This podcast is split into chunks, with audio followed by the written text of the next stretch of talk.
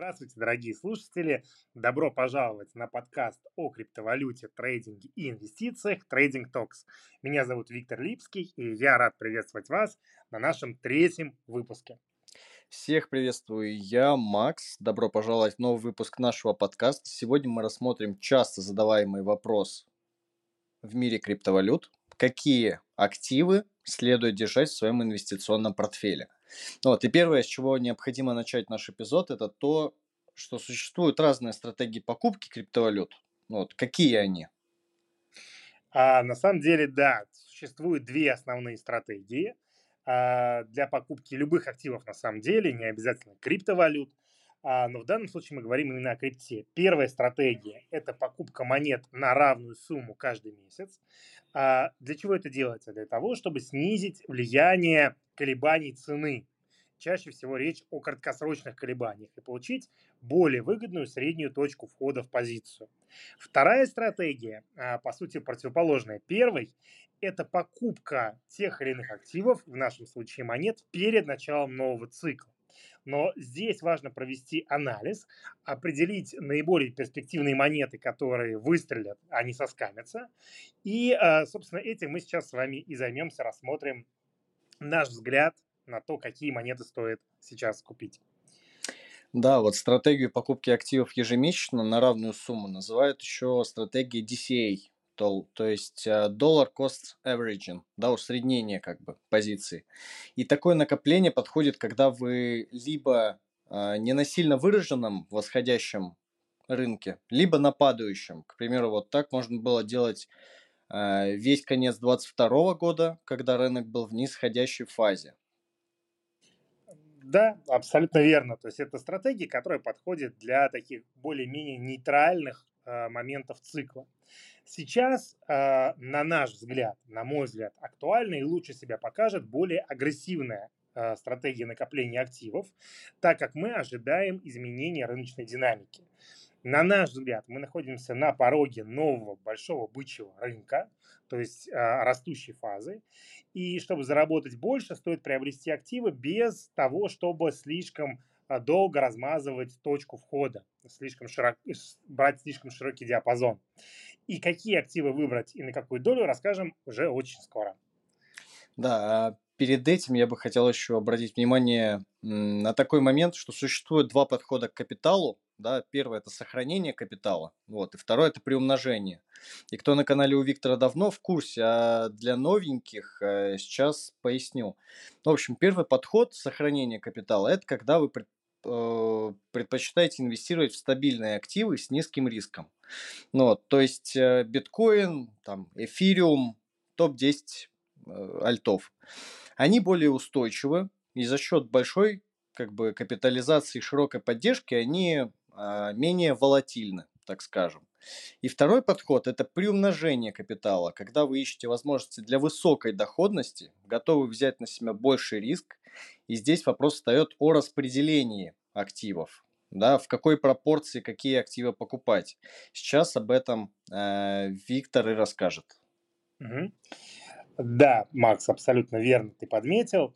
А, если мы говорим про ситуацию первую, к примеру, у меня есть капитал в 500 тысяч долларов, миллион долларов или больше, и я хотел прежде всего его сохранить и приумножить, получая больший доход, чем, например, на фондовом рынке. Что бы я сделал? В этом случае я бы 80% своего криптовалютного портфеля э, инвестировал в биткоин и эфир, и оставшиеся 20% а, пошли бы на покупку альткоинов. В среднем можно было бы взять несколько альткоинов, каждый из которых, например, по 3, 4, 5%. Если вы нас спросите о том, какие альткоины обязательно, на мой взгляд, необходимо иметь в своем портфеле, э, я считаю, что э, обязательно сейчас это Ripple, XRP и Link. Во всяком случае, это то, что в очень большой доле находится в портфеле лично у меня и в нашем клубе. Если же у вас ситуация иная, если вам требуется не сохранить и приумножить капитал, а создать его, то есть, к примеру, вы пришли на этот рынок, у вас есть там 100 долларов, 500 долларов, 1000 долларов. И понятно, что в этом случае вам нужно использовать менее консервативную стратегию, и меньшая доля должна у вас быть биткоина и эфира, к примеру, 50% вашего портфеля может быть распределены пополам между биткоином и эфиром, а оставшиеся 50% могут быть инвестированы в различные альткоины.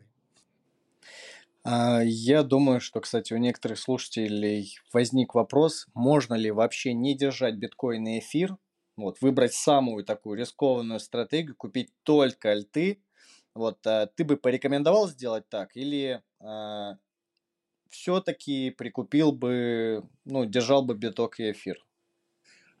Смотри, тут на самом деле э, очень много зависит от подхода. То есть, если мы берем стратегию, что мы отказались от биткоина и эфира, покупаем просто какие-то альты, нужно понимать, что во многом это будет нечто подобное игре в лотерею.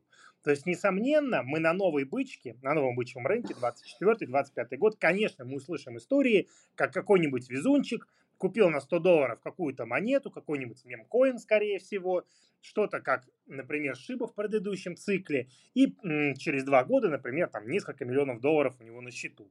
Но нужно понимать, что ваш коэффициент удачливости для такой стратегии должен быть, ну, прям выше высшего. А, поэтому все-таки мое мнение таково. Если мы посмотрим на историю того, как менялись топ-10 а, монет в CoinMarketCap, то за э, последние там, лет 8 э, этот э, топ-10 поменялся процентов на 80. Да? И из того, что там осталось первоначально, это биткоин, эфир и, может быть, Ripple. Все остальные монеты, на которые, например, в 2017 году делали ставки, что они там победят все на свете, новый эфир, убийца эфира и так далее, ну, их на рынке практически не слышно сейчас. Поэтому я все-таки какую-то часть обязательно бы инвестировал в биткоин, как в тот актив, который мы понимаем, почему будет расти. Да, оставшуюся ча- часть, да, вы можете рискнуть в большей степени и взять какую-то выборку альткоинов. Угу. Окей. А, тогда пройдемся по альтам. Какие криптовалюты покупаем в дополнение к биткоину и эфиру? Угу. А, смотри, значит, э, на самом деле, конечно, выборка может быть достаточно большой, но я бы основную логику хотел пояснить. Значит, э, абсолютно точно считаю, что в портфеле должен быть Ripple. А, а, и в, э, в связи с тем, как график выглядит, то есть в связи с теми моментами, которые мы видим на графике, есть все основания полагать, что крупный капитал наращивает позицию для того, чтобы сделать что-то очень и очень красивое. Ну и плюс э, все, наверное, уже слышали, что Ripple готовится к IPO, что SEC не будет подавать апелляцию, что SEC не будет преследовать э, соучредителей Ripple. То есть э, есть очень хороший фундаментал для того, фундаментальная база для того, чтобы эта история выстрелила. И такое уже было в истории. Э, второй актив, э, связанный с Ripple на самом деле, это XLM. Stellar – это младший брат Ripple. У них есть, не вдаваясь сейчас в подробности, у них очень большая корреляция, но XLM имеет меньшую капитализацию, похоже по структуре график, и раз капитализация меньше, мы вправе предполагать, что выстрел будет больше и сильнее. А, третий актив, который, считаю, обязательно необходимо иметь, это Link. А, исходя прежде всего из того графика, который мы видим, очень длительное накопление в четких границах канала, и минимально мы можем увидеть там x3, x4 прям в самое ближайшее время. Да? Ну, в самое ближайшее время нужно понимать, что в крипте исчисляется месяцами. А, далее, а, есть несколько монет, которые мне также кажутся интересными. Например, Фил, а, да, Filecoin. Он может быть интересен с точки зрения нарратива интереса к искусственному интеллекту, поскольку используется для, по сути, хранения баз данных, да, и, соответственно, может быть одним из бенефициаров роста интереса к искусственному интеллекту. А также я бы взял обязательно что-нибудь на небольшие доли из мемкоинов, потому что мы все знаем, что мемкоины при всем неоднозначном отношении к ним растут очень-очень сильно на бычке. Да? Это может быть какая-то подборка, например, немножко доги взять, того, который всем известен, да, Илон Маск, э, пампит его в каждом цикле. Может быть, э, лягушонка Пепе, новый мемкоин, да, с потенциалом хорошим, может быть, ladies, то есть взять какую-то подборочку из мемкоинов. И э, что еще? Из экзотики, да, давайте из экзотики порекомендую, но это лично мой, на мой вкус. Э, есть такой проект Карите, CO, э, тикер. Э, мне нравится команда, мне нравится проект, это история про метавселенные, и я бы на там маленькую-маленькую долю э, в портфеле приобрел бы еще его. Вот, наверное, э, примерно так это выглядит. В общем и целом, заканчивая свой длинный монолог, вы берете примерно 5-6 альткоинов на равные доли, и вы понимаете, что какие-то из них выстрелят, а какие-то из них не выстрелят. Но те, кто выстрелят, покажут много иксов, что покроет вам э, те активы, которые не показали себя красивыми. Вот примерно так. Да, но я, кстати, думаю, что в предстоящей бычке прям все будет вообще лететь. Все. будет все. Вот, ну, на самом деле я бы добавил еще к этому списку Атом. Это фундаментально сильный актив, тоже я считаю, что хорошая у них экосистема, которая постоянно развивается. И так как у нас э, сфера AI, она качала и будет качать, я бы выбрал Edgex, AGIX, а, так как, а, несмотря на то, что актив в теме искусственного интеллекта второй по капитализации, перед ним стоит GRT, он показал красивый рост, когда вот как раз монеты AI а, стреляли. Вот. Наверное, так. И второй вопрос, который, кстати, часто задают. Вот есть биткоин и эфириум. Вот что выбрать? Чему отдать предпочтение? А, смотри, вопрос тоже на самом деле очень хороший и правильный. А, в моем понимании биткоин и эфир, у меня в портфеле биткоин и эфир в равных долях. Тем не менее, а, есть мнение, причем достаточно обоснованное, в кругу таких ведущих криптонов, да, китов, что эфир, возможно, обгонит биток по капитализации в предстоящем цикле. На основании чего делается такой вывод? Он на самом деле достаточно логичен. Прежде всего, эфир – это история полностью подконтрольная Соединенным Штатам Америки. То есть если биткоин – штука децентрализованная, неконтролируемая, то эфир, благодаря тому, что он перешел на Proof of Stake, он контролируем абсолютно полностью правительством США. Соответственно, что вам больше будет нравиться пушить? То, что вы контролируете или то, что вам не подконтрольно? Да? Наверное, то, что подконтрольно.